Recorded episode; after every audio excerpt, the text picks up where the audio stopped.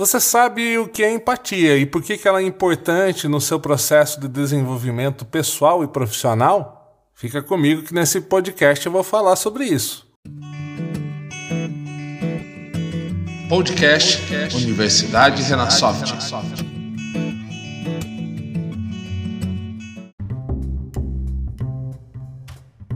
Olá, meu nome é Juan, este é o podcast Universidade Renasoft e nesse episódio a gente vai falar sobre empatia. Na verdade, a gente vai começar a falar sobre esse grande assunto que vem aí nos últimos anos, se tornando a soft skill ou a palavra da moda, digamos assim, mas por que será? Por que é tão importante a empatia? Acredito que a primeira coisa que a gente precisa ter na cabeça é que tudo aquilo que é feito, seja por uma empresa, seja por um produto que vai ao mercado à venda, ou seja por um serviço que é prestado, a gente tem que considerar que são pessoas que os recebem. Então, nós somos pessoas que fornecem serviços, produtos e atendem pessoas. Por isso, acaba se tornando tão importante ter um processo empático.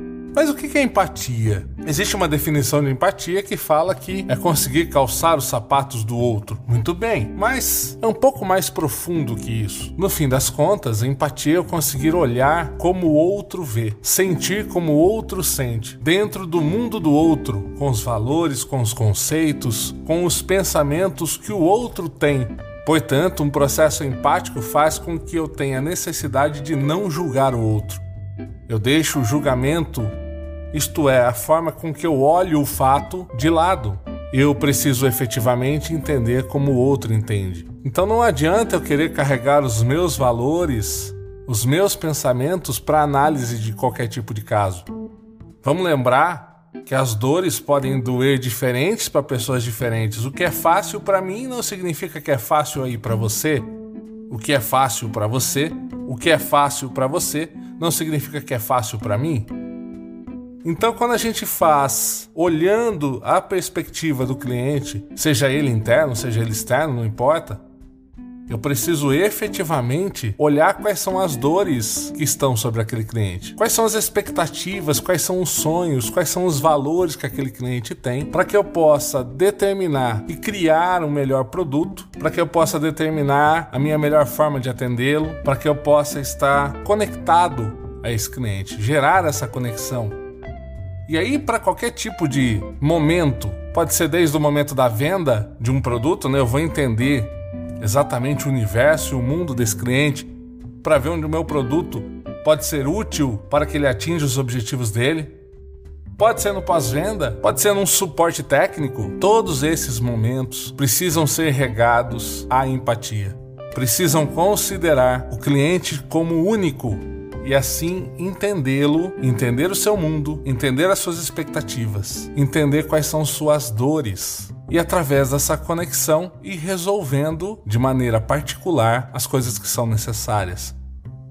Então, entenda a grande importância da empatia. Eu conseguir gerar essa hiperconexão com o meu cliente. Eu conseguir aumentar o grau de eficiência na minha relação com ele, minha assertividade no meu produto, porque assim eu vou conseguir, olhando como meu cliente, perceber aquilo que eu preciso desenvolver, aquilo que eu preciso melhorar, aquilo que eu preciso adequar para atingir os objetivos desse cliente que está lá.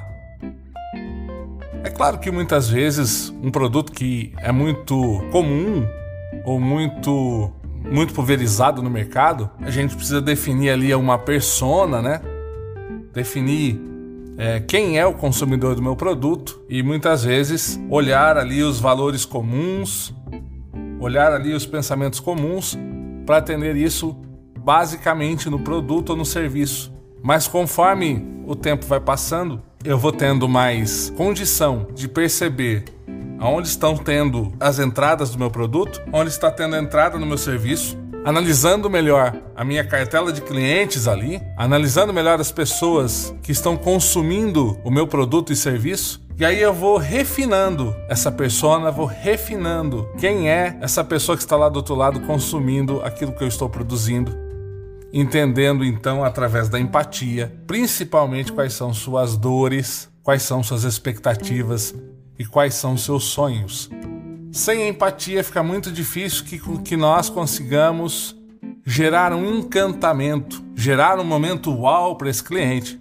Que a gente, sem empatia, não consegue entender quais são as expectativas, sonhos e conexões que eu devo fazer com ele.